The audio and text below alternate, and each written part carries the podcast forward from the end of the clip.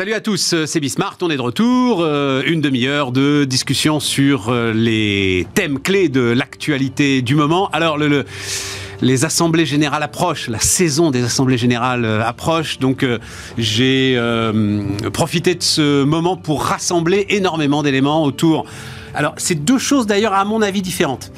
autour d'abord de la finance ESG, on va dire ça comme ça de manière très large, c'est-à-dire en gros le comportement des grands acteurs financiers, hein, et notamment euh, les grands gestionnaires d'actifs du monde. Et puis d'un autre côté, euh, le comportement des grandes entreprises au regard alors et de la façon dont évoluent les obligations qu'elles s'imposent et comment est-ce qu'elles regardent les obligations en Europe exclusivement d'ailleurs, hein, c'est une partie du sujet, euh, qu'on est en train de leur imposer les obligations nouvelles en termes de reporting. On a déjà ensemble parlé de la fameuse CSRD, hein, de la fameuse directive de euh, reporting qui va s'imposer à toutes les entreprises dans les années qui viennent. Tout cela, donc, pendant une demi-heure. Le sujet est évidemment fondamental. C'est parti, c'est Bismart.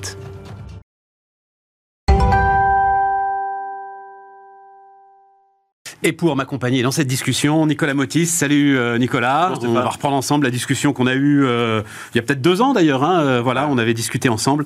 D'ores et déjà, je crois que la, deuxième édition de ton bouquin qui fait référence hein, sur la finance responsable était déjà sortie. Donc voilà, je vous le montre aux éditions Ellipse, professeur, expert en professeur polytechnique, expert en finance ESG.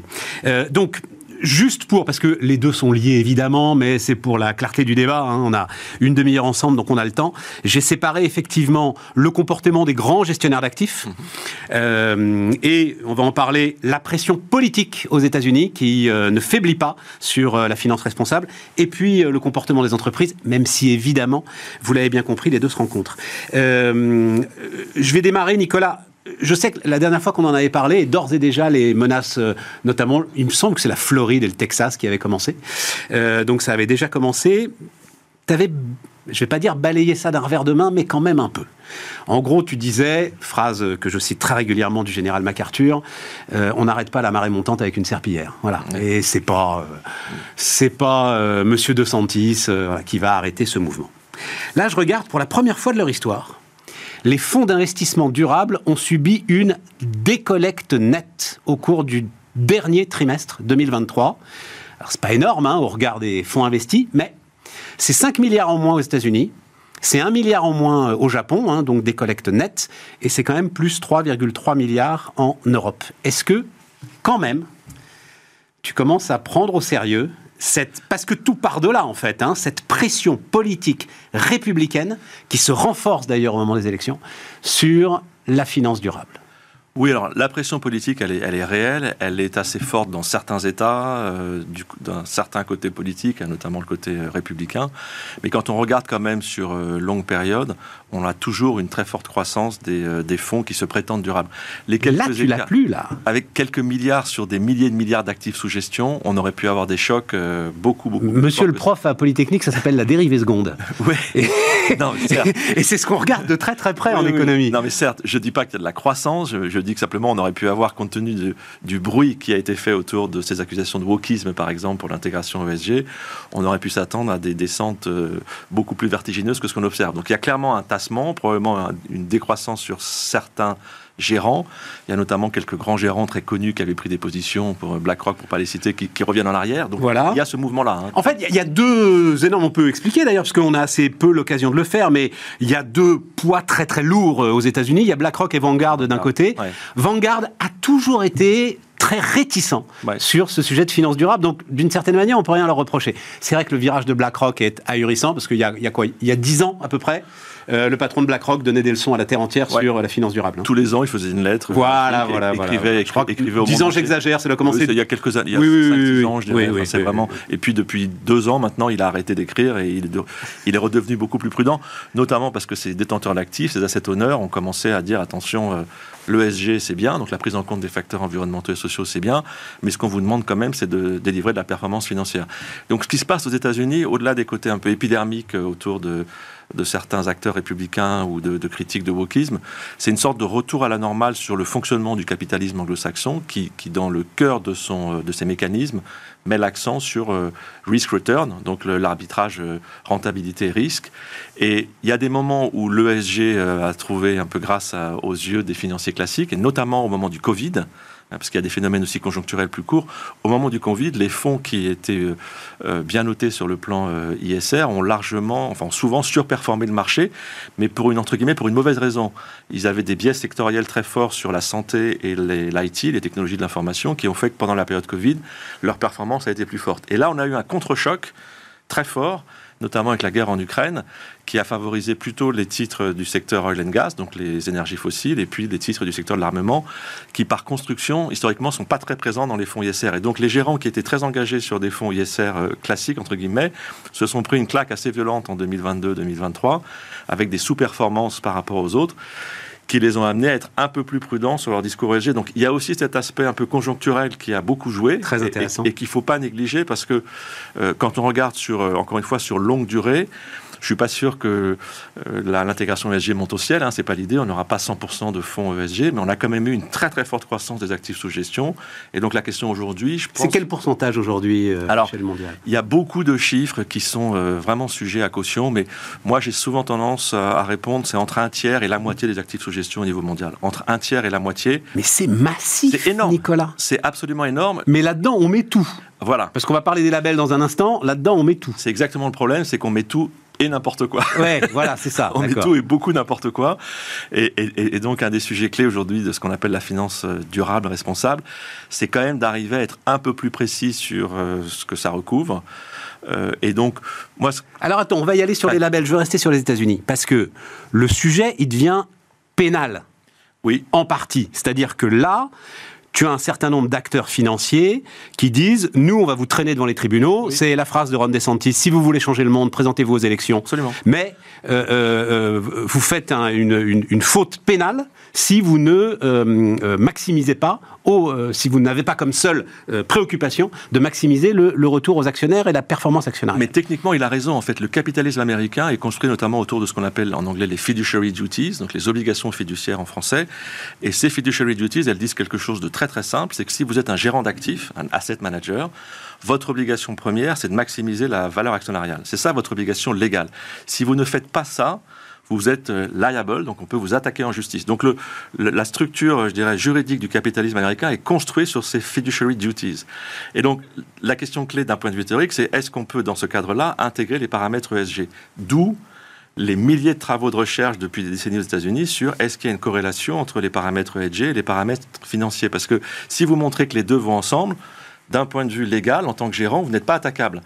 Si vous commencez à avoir des situations où, en optimisant le SG, vous dégradez le, financier, là, vous devenez attaquable. Mais c'est la loi, c'est le système capitalisme américain, du capitalisme américain. Et donc, euh, Ron DeSantis, euh, bon, il, est sur le spectre politique qu'on connaît, hein, donc il est plutôt euh, très, très engagé sur la, la notion de, de shareholder, de valeur financière, mais en fait, il ne fait que répéter ce qui est la règle de base du capitalisme US. Et, et d'accord. Et d'où la corrélation avec les mauvaises performances pour toi purement conjoncturel, mais c'est vrai qu'on a beaucoup insisté à une époque sur euh, la gouvernance, la solidité de la gouvernance, qui est au cœur des, critères ESG, sur l'idée qu'on était, c'est vrai, investi sur une économie et sur des secteurs économiques qui devaient être en croissance, et a priori les deux devaient se marier. Alors, souvent, ça se marie, mais pas toujours. Et voilà, sauf que là, tu te prends quand même une série... Un backlash très ah, violent. Voilà, une série de backlash, mais, mais sur énormément d'éléments qui sont au cœur quand même des stratégies ESG. Alors, essentiellement sur l'élément environnemental, c'est-à-dire que la dimension gouvernance, depuis très longtemps, dans les travaux, y compris de finances classiques, on sait qu'elle paye, entre guillemets. c'est-à-dire qu'une bonne gouvernance paye. Ça, Personne ne le conteste. C'est très bien documenté, et on sait qu'elle paye même de façon asymétrique, c'est-à-dire qu'on sait qu'elle paye beaucoup plus dans les périodes de crise que dans les périodes euh, normales ou très favorables. Donc ça, ça c'est acquis, je dirais. Là, aucun financier classique ne contestera ça aujourd'hui. Le social, c'est une variable ESG euh, e qui est assez secondaire aux États-Unis, je dirais. On en parle sur certains aspects, on pourra en revenir dessus. Le point clé, ça a été le E, dans les ESG. Et le E en particulier, c'était le E sur le fossile versus euh, les autres sources d'énergie. Et le E fossile a, beaucoup payé depuis la guerre en Ukraine. On l'a vu hein, avec la très forte croissance du secteur énergétique américain, qui est devenu quasiment. Les US sont devenus autonomes sur le plan énergétique, ont exporté énormément de gaz. Donc la rentabilité euh, d'un fonds qui comporte du fossile, elle est très forte. Un fonds qui est désengagé, décarboné fortement, peut se prendre une claque terrible. Donc c'est ce qui s'est passé aussi. Hein. Question de principe, toi, tu es hostile en fait, on va aller sur les, labels si tu veux, tu es hostile à ce que donc il y a deux grandes catégories, hein, euh, on en avait parlé. Il y a le best in class qui dit euh, moi je peux prendre je peux prendre Total à partir du moment où Total euh, fait massivement des efforts vers l'éolien ou le solaire. Et puis d'autres qui disent non non non, pas, tu, tu, ne peux pas mettre une boîte qui fait plus le chiffre d'affaires de Total, euh, des centaines de milliards de, de, résultats sur, euh, sur le pétrole. Tu es de... Alors, L'exclusion. Quelle école tu défends, toi? En fait, moi, j'ai pas, je suis agnostique. Et je, pourquoi j'utilise ce terme-là? Parce que l'exclusion, historiquement, c'est lié à des approches euh, morales de l'investissement. les stratégies d'exclusion en finance, elles, sont, elles ont été d'abord développées par les congrégations religieuses il y a à peu près un siècle, qui se sont dit nous, on gère des portefeuilles d'actifs très importants et pour des raisons morales, on ne veut pas investir dans l'armement, la pornographie, l'alcool. Donc l'exclusion, il faut bien avoir ça en tête. C'est d'abord et avant tout un principe euh, qui s'appuie sur des valeurs normatives, souvent liées à la morale ou à la politique. Par exemple, on a des exclusions liées euh, aux droits de l'homme, liées euh, historiquement, ça a été la guerre au Vietnam, par exemple, ou l'apartheid. Donc l'exclusion, c'est pas un principe d'optimisation financière, c'est est-ce que j'applique ou non des valeurs morales à mes choix financiers. Donc la réponse à ça, c'est quelles sont les valeurs morales de l'investisseur? Oui, mais là, en l'occurrence, le carbone, c'est pas de la morale. Alors ça peut. Le carbone, les énergies fossiles, quand, enfin, le lien, il, est clair, évident, documenté. Euh, donc tu peux tout à fait te dire, j'exclus les énergies fossiles. Ouais pas sur un point de vue moral, sur un point de vue de lutter contre le réchauffement climatique. Oui, de convictions personnelles qui sont des convictions plus politiques. Là. Non scientifiques, euh, Nicolas. Scientifiques, politiques, écologiques, mais qui peuvent, être, qui peuvent consister à dire, moi je suis prêt à, à imposer ce choix-là par rapport à d'autres critères euh, d'optimisation qui seraient des critères de performance financière. Et si j'impose ce choix-là, il est clair qu'il y a des périodes où ce choix entre guillemets, est rémunérateur, paye. On a connu par exemple des bulles sur les énergies renouvelables qui ont été très rémunératrices pour certains investisseurs. Et puis il y a d'autres périodes, c'est plutôt le cas en ce moment, où un investisseur très engagé renouvelable et moins engagé euh, fossile en ce moment bah, le paye, enfin le, supporte le coût de ce choix moral. Mais alors, dans la question des labels, et là on va voir, c'est une récente tribune dans Le Monde que tu as écrite en novembre dernier en fait. Euh, où, tu écris en toutes lettres une défiance généralisée semble aujourd'hui monter vis-à-vis de la finance durable.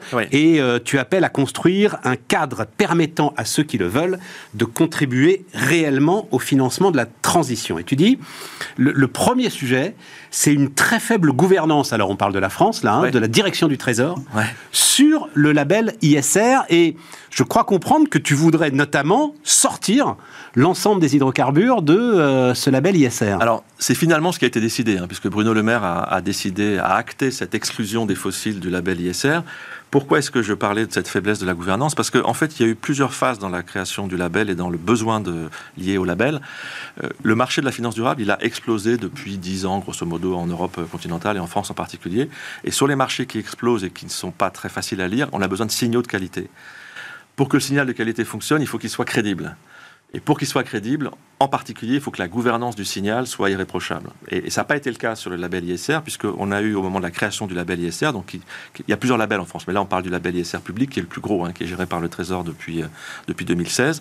Au début, il y a eu une préoccupation très forte qui pouvait se comprendre au tout début, qui était d'être très inclusif de faire en sorte que beaucoup de fonds se fassent labelliser ISR. Ce qui au début est, normal quand on veut créer le marché, structurer le marché.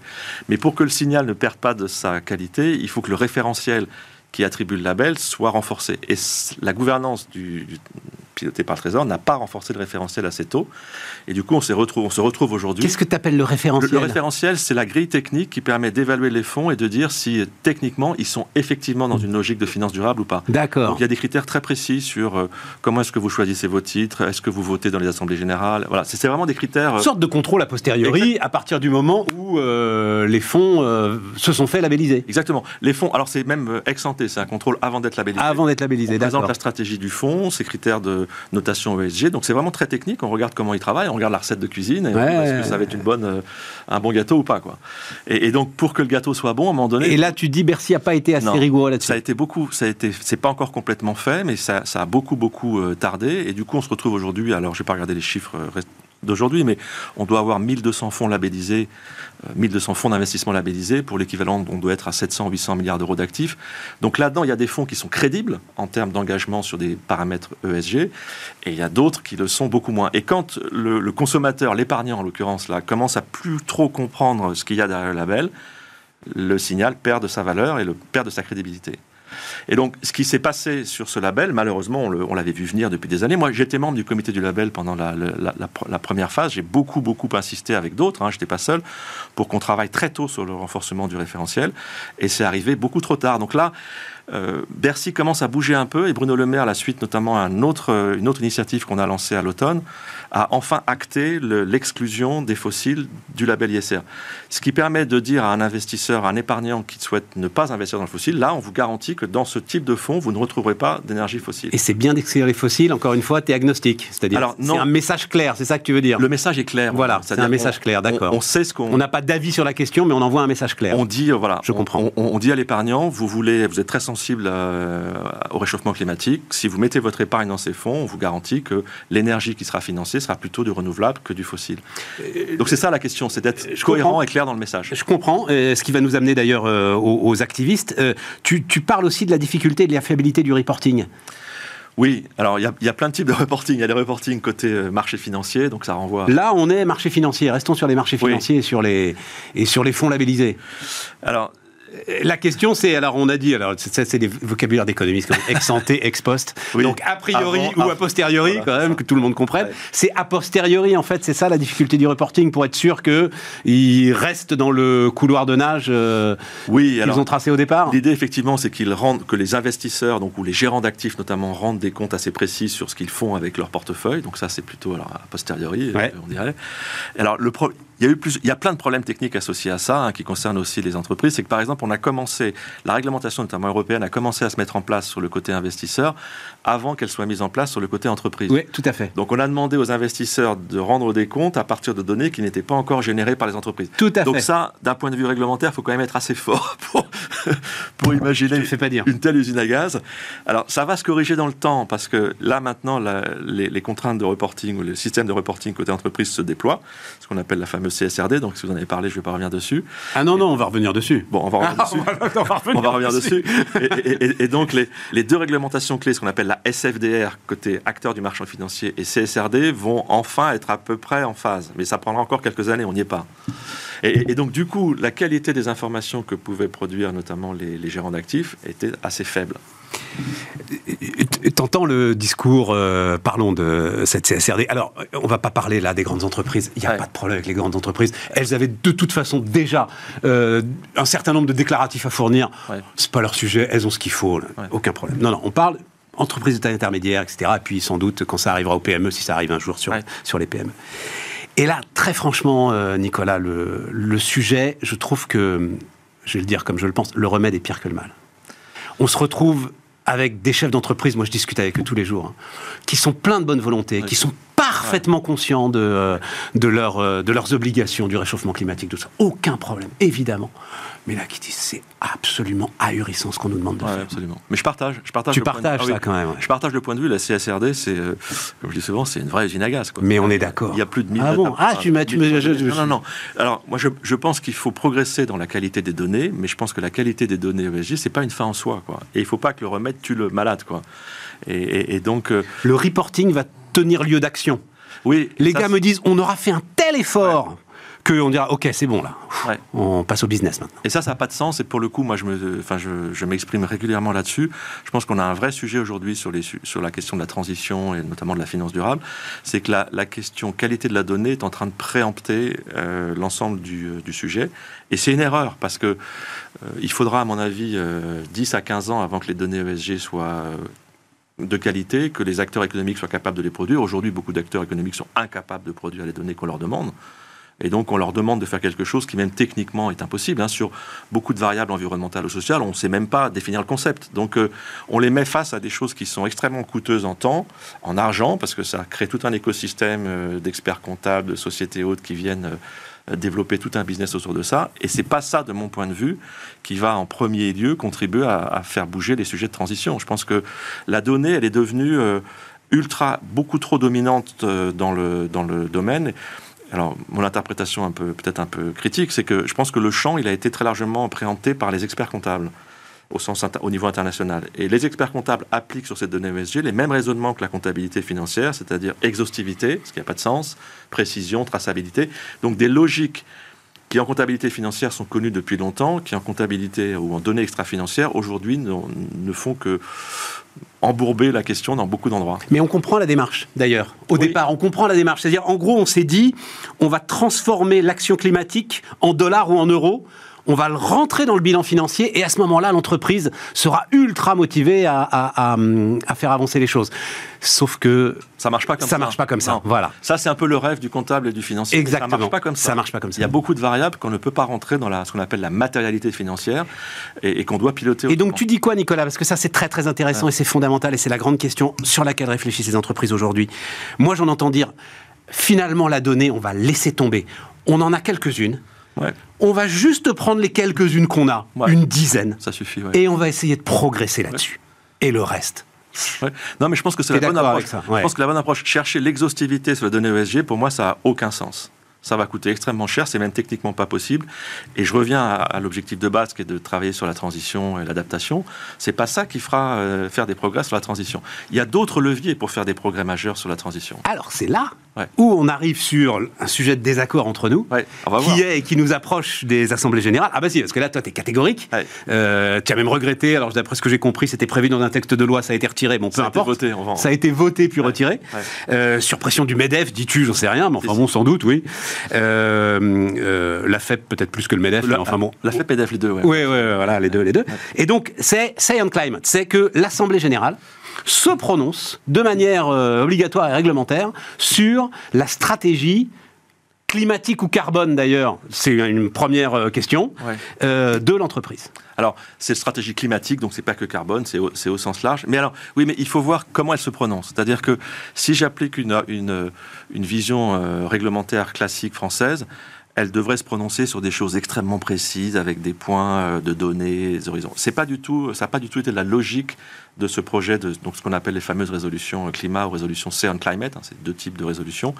L'idée, ça a été de dire, et c'est basé sur des travaux de recherche qu'on a menés depuis euh, longtemps, à partir d'une question clé, c'est est-ce que ce qu'on appelle l'engagement actionnarial, donc la relation entre actionnaires et dirigeants, a un impact sur la stratégie des firmes? C'était ça la question clé. C'est-à-dire est-ce que les investisseurs, au-delà de l'optimisation de leur performance, dans le dialogue qu'ils ont avec les dirigeants, peuvent contribuer à faire bouger la stratégie des firmes Il y a beaucoup de travaux de recherche qui essaient de répondre à cette question. Et nous, on a fait ces travaux. On pense que cette euh, interaction, elle peut vraiment avoir un effet sur la stratégie des firmes. À partir de là, la question qu'on se pose, c'est comment est-ce qu'on fait pour créer les conditions de ce dialogue entre actionnaires et dirigeants pour que effectivement des enjeux type euh, adaptation, adaptation au changement climatique soient mieux pris en compte par les entreprises. Et donc l'idée de cette résolution climat, c'est un peu ce qu'on appelle de la smart regulation, c'est de dire on, ne vous dit pas exactement de quoi vous allez parler, mais on vous demande juste d'en parler. Et ça, c'est très différent comme approche réglementaire ah oui, mais si, de la CSRD. Si tu vas en Assemblée Générale, on te demande de prendre des engagements Alors non, parce que justement, le, on, a, on, a, beaucoup travaillé sur la résolution, y compris avec des grandes entreprises hein, qui ont tout à fait validé le principe. Le, schéma que l'on propose, c'est un schéma de résolution euh, non-binding, comme on dit. La, plupart des résolutions actionnaires en France, elles sont... Euh, euh, contraignantes. Contraignantes. Et, donc, euh, c'est une, une des raisons aussi pour lesquelles il est très difficile de déposer des résolutions en France, c'est qu'une résolution française votée à la majorité, elle est contraignante pour l'entreprise. Là, le schéma que l'on a proposé, c'est une résolution consultative. Et ça, c'est un point technique majeur. Et ça a fait l'objet de beaucoup, beaucoup de discussions. On en a parlé notamment. Je comprends que ce soit fondamental. Ah oui, c'est fondamental comme différence. Et on en a parlé au sein de l'AMF entre, entre juin 2023 et, et euh, en juin, 2022 pardon, et mars 2023. Donc on a passé beaucoup, beaucoup de temps au sein de la commission climat avec des représentants des grandes entreprises, de la société civile, des investisseurs pour élaborer cette proposition. C'est pas une proposition qui est tombée du placard. Et, et donc l'idée, c'est de créer un cadre de dialogue non contraignant en termes d'application, mais qui au moins conduit à minima tous les trois ans, les dirigeants et le marché financier, les actionnaires, à dialoguer. Et donc, quand on comprend bien la philosophie de cette... Il est permanent, le dialogue, Alors non, Nicolas Non, non, il n'est pas permanent. En fait, justement, c'est aussi un des points de départ du, du, travail. Il y a des groupes qui le font de façon permanente. Il y a des groupes qui, assez naturellement... C'est le boulot des relations investisseurs, euh, j'ai presque envie de dire, au quotidien avec leurs grands actionnaires. Pas sur les sujets climat.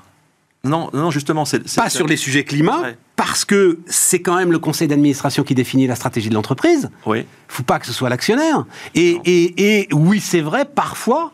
Euh, la stratégie de l'entreprise n'a pas comme priorité, et en ce moment d'ailleurs on peut le regretter, n'a pas comme priorité une stratégie climat.